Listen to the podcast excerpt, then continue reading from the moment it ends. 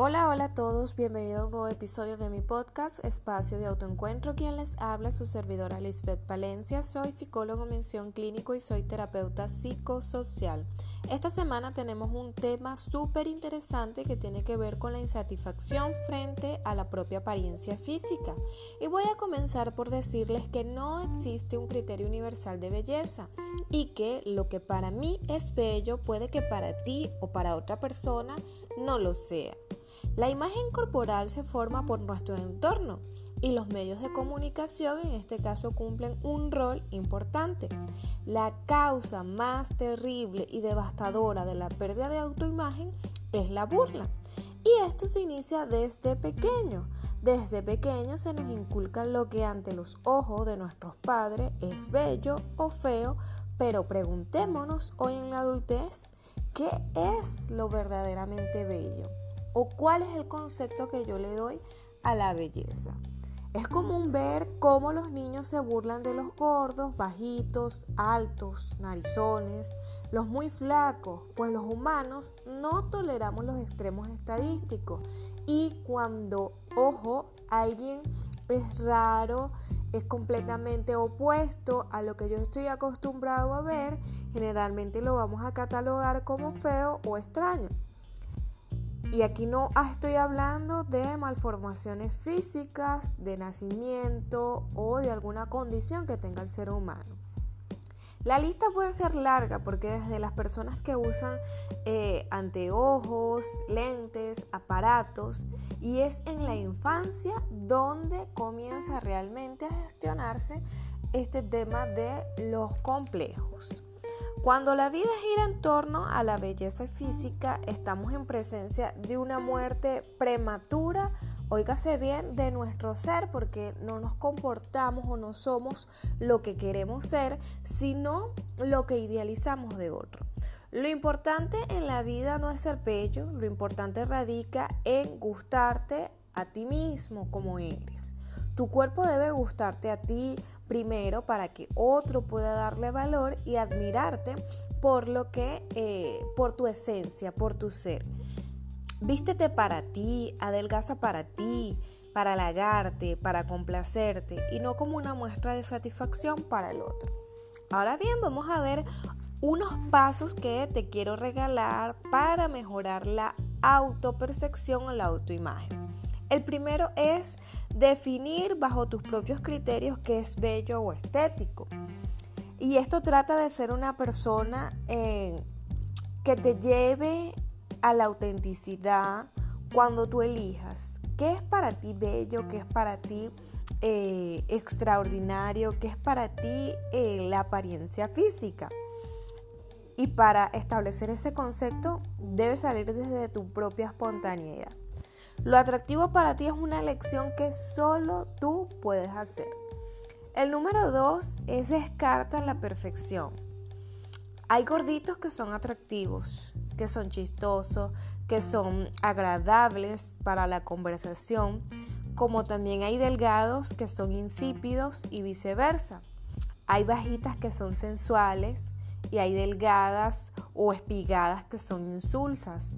Entonces, lo que te quiero decir es que hay que disfrutar lo que tienes y no exigirte lo imposible. La idea de la perfección solo te llevará a focalizar la atención en tus defectos y a olvidarte en lo que realmente es importante, tus encantos.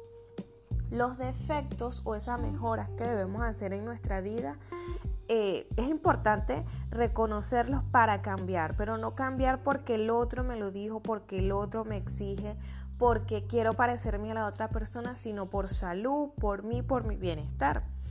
El tercer punto es destaca las cosas que te gustan de ti. Y con esto es importante, no escondas las cosas que te agradan de ti. Es importante destacarlas, muéstralas y disfruta como tú realmente eres. Si eres gordita, si utilizas lentes o si eres gordito. Eh, o por el contrario, si eres delgado o muy alto. La idea es disfrutar de nuestro propio ser. No importa si son muchos o pocos. Recuerda que eres afortunado por lo que tienes. Número 4. Lo que piensas de ti es lo que transmites a otro. Si te sientes una persona poco interesante y atractiva, darás esa imagen a los demás. Por el contrario, si te tienes lástimas, inspirarás pesar. Pero si tú sientes que te gustas a ti mismo, que eres la mejor versión de ti, es lo que tú proyectarás al mundo.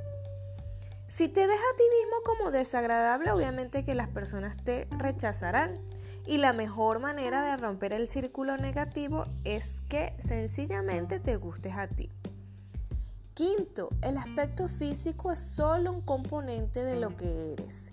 Pregúntate quién eres, qué eres, qué te gusta de ti. Tu estructura molecular, es decir, tu aspecto físico, no garantiza todo. Las personas pueden ser cálidas, amables, inteligentes, tiernas, seductoras, sensuales, interesantes, educadas, alegres, afectuosas y un sinfín de em, etiquetas o calificativos que podamos decir de, eh, de esa persona. Hay personas que sencillamente tienen magia y que la gente no sabe decir, me gusta, me gusta esa persona, pero no sé qué es lo que me gusta. ¿Es magia? Pregúntate qué más tienes fuera de tus huesos y piel. Es decir, internamente no es nada más el físico, sino aprender a admirar más allá de lo que a simple vista se ve. Y la número 6, lo importante es que te agrades y guste como eres. Cambiar es bueno, siempre y cuando sea para ti y por ti. Las personas que no se gustan anticipan el rechazo y evitan a la gente. Entonces gustarse es abrir nuevos horizontes afectivos, es arriesgarse y aumentar las probabilidades de conocer gente. Te invito a que me sigas por Instagram y por todas mis plataformas con este mismo nombre, arroba espacio de autoencuentro y por Facebook. Te invito a que todos los jueves escuches un podcast diferente que tenga que ver con la temática de salud mental. Los días miércoles trabajamos a través de la plataforma Instagram y Facebook recomendaciones de series, películas y libros que tengan que ver con esta temática. La de esta semana, que fue el día de ayer, tuvimos la oportunidad de profundizar y de recomendar una serie en donde se, a través de la comedia, el romance, con 16 capítulos, la temática era la verdadera belleza. Y en efecto, la serie se llama así, en donde una adolescente protagonista es insegura, eh, por mucho tiempo sufrió lo que es el bullying por parte de la familia y en la escuela en donde eh, pasó un gran periodo de su vida y que de, por cuestiones de la vida de la noche a la mañana eh, tiene que cambiar de institución educativa y ella siente que es como un respiro, satisfacción por esto de empezar de nuevo. La chica aprendió a través de las redes sociales técnicas de maquillaje y las perfeccionó a tal punto que en su nueva escuela era considerada una diosa. No te voy a contar más si tienes curiosidad de mi red social y no dejes de comentar. Si te gusta este tipo de contenido, pues regálame mucho amor. Nos vemos el próximo jueves. Un abrazo desde la distancia para todos.